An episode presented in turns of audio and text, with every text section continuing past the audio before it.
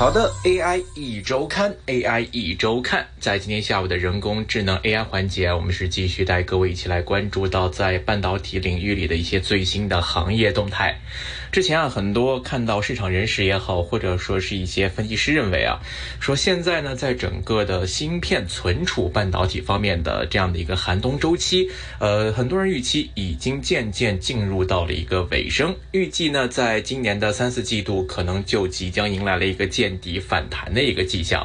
那么最近呢，在芯片半导体方面有很多不同的声音跟消息。那一方面呢，有声音传出说美光可能遭遇到来自于中国方面的安全审查，进而有可能会被中国发出一个禁售的这样的一个情况。而美国相应的据说也在要求游说南韩方面的一些存储芯片厂商做出反击，那么主动对中国也要进行一个禁运。一一时之间啊，在整个市场上对于存储芯片是成为大家。关注的一个焦点，那么就在这样的一个消息错综复杂、混乱的情况之下，又看到有消息传来啊，就是说在存储芯片方面的大厂美光已经开始呢，向一些经销商开始发出了一些通知，表示说啊，这个存储芯片从今年的五月份开始啊，将不会再接受更低的一个价格。那么，来自一些台湾的一些媒体呢，就报道说啊，有经销商呢就向他们透露，美光方面的消费零部件相关部门呢，日前已经正式的向经销商发出了一个通知，当中提到啊，从今年的五月份开始。DRAM 和 NAND Flash 将不再接受低于现阶段行情的询价。换言之呢，就是说美光认为现阶段的方面的存储芯片价格已经是一个最低的行情，不会再响应降价的要求。美光呢则表示对此呢是不予置评。而此前呢，在上个月，就是四月的十七号，当时啊，也一度有一些消息传来，就是说三星电子方面呢，日前也是通知了他们的经销代理商，将不会再以低于当前的价格来出售 DRAM 的芯片。而在 SK 海力士方面，在二十六号公布业绩的时候呢，也曾经表示啊，说这个内存市场环境目前来看依然艰难，但现在似乎是正在触底。那么，随着存储芯片领域的三大巨头啊接连释放信号，似乎就预示着说，整个在存储芯片的领域当中的行情，可能哎将会迎来一个新的复苏，或者说是一个转机了。当然，也有一些业内的市场人士啊，就指出说，虽然我们看下游方面系统公司的库存水位逐步是在降低，但是目前来看啊，市场气氛方面还没有回到一个正常的一个拉货的步调。在第三季度传统旺季拉货启动之前，上游的原厂商可能将会力挽狂澜，避免这个降价赔售的状况在此之前进一步的恶化。就是在这样的环境之下，我们看到像美光啊、三星啊，像这些的这个大厂方面，双双表示要拒绝进一步的降价。虽然说这个举动是针对存储芯片的一个现货价格，但是业内还是普遍预计啊，这个价格止跌企稳的趋势将会有机会逐步的拓展到合约市场。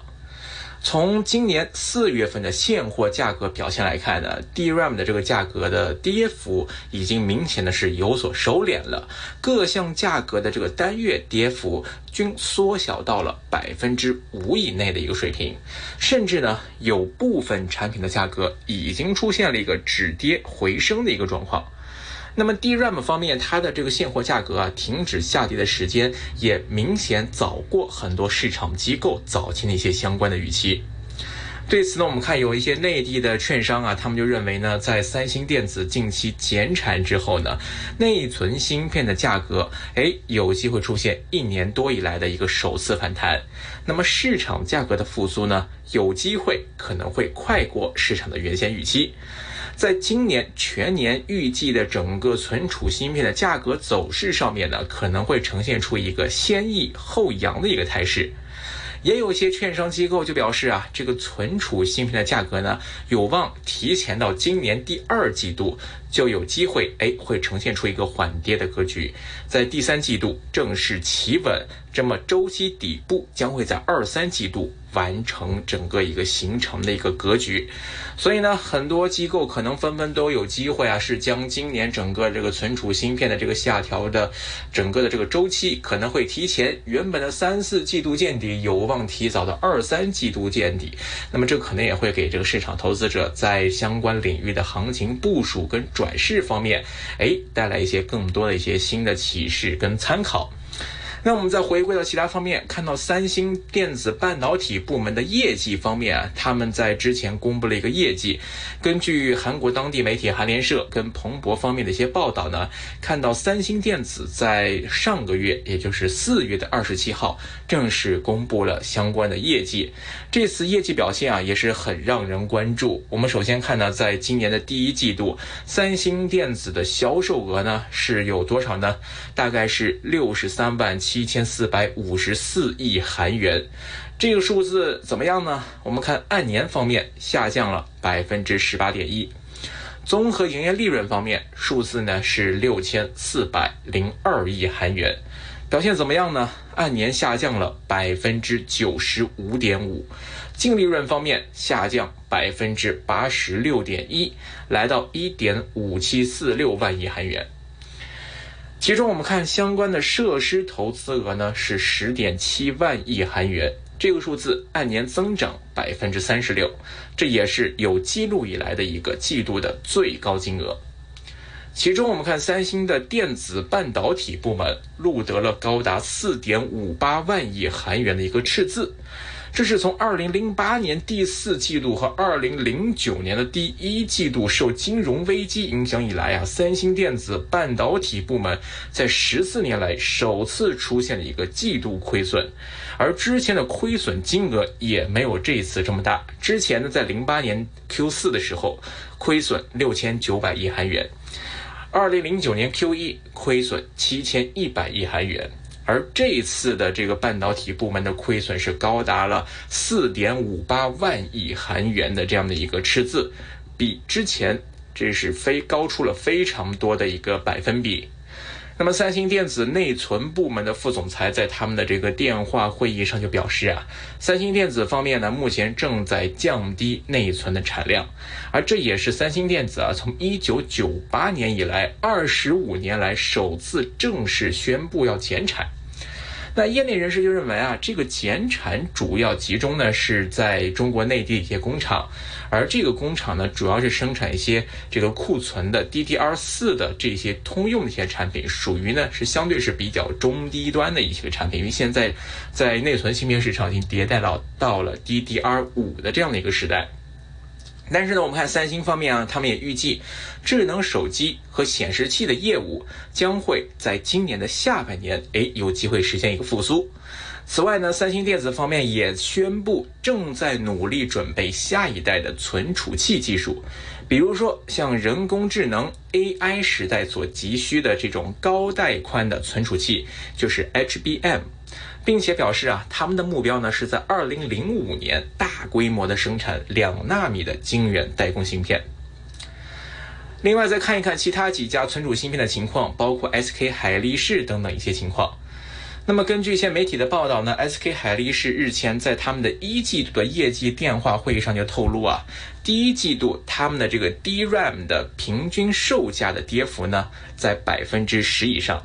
尽管来看啊，这个跌跌幅好像仍然还是比较大，但是较上一季度环比来看，已经有了一个明显的放缓。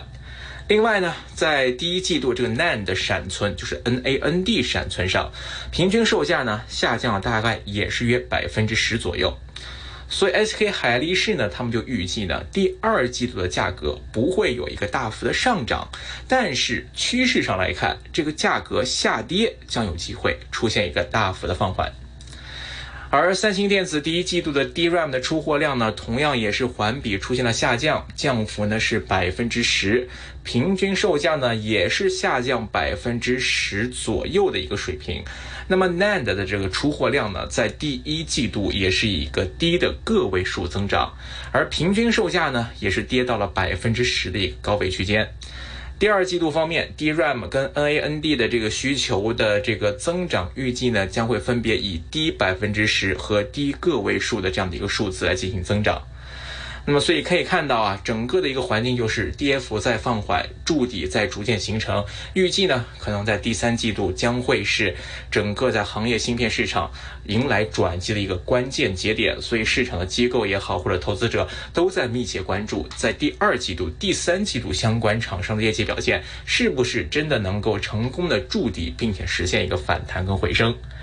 那么，包括我们看在内地方面，有一些媒体或者是机构，他们就认为说，根据一些市场的一些调查报告就显示呢，二零二二年的半导体设计 IP 收入呢就达到了六十六点七亿美元，这个数字较二零二一年的五十五点二亿美元增长了百分之二十点九，增长幅度也是高于二零二一年的百分之十九点四和二零二零年的百分之十六点七，所以在这个半导体的设计 IP 方面，仍然还是保。保持了一个持续的增长，因为只是在上游的设计方面，而将这样的一个呃设计方面的这样的一个收入的增长，有机会慢慢的通过整个市场库存的消化，有机会慢慢传导到下游。好的，今天呢，我们分享了很多啊，关于呃，关于到这个在整个存储芯片当前的一些行业的一些趋势，呃，尽管说呃，美光也好，或者说 SK 海力士、三星也好，都在存储芯片方面的去库存在加大马力，同时呢，在国际的这个博弈当中啊，也都是有些各自的一些风险存在。但是，能不能在第二季度、第三季度实现完全的一个触底反弹，就要静待未来的业绩给到市场更多的一个信心了。好的，今天关于存储芯片的一个趋势分析呢，先跟各位聊到这儿，感谢各位的收听，我们下期节目时间再会，拜拜。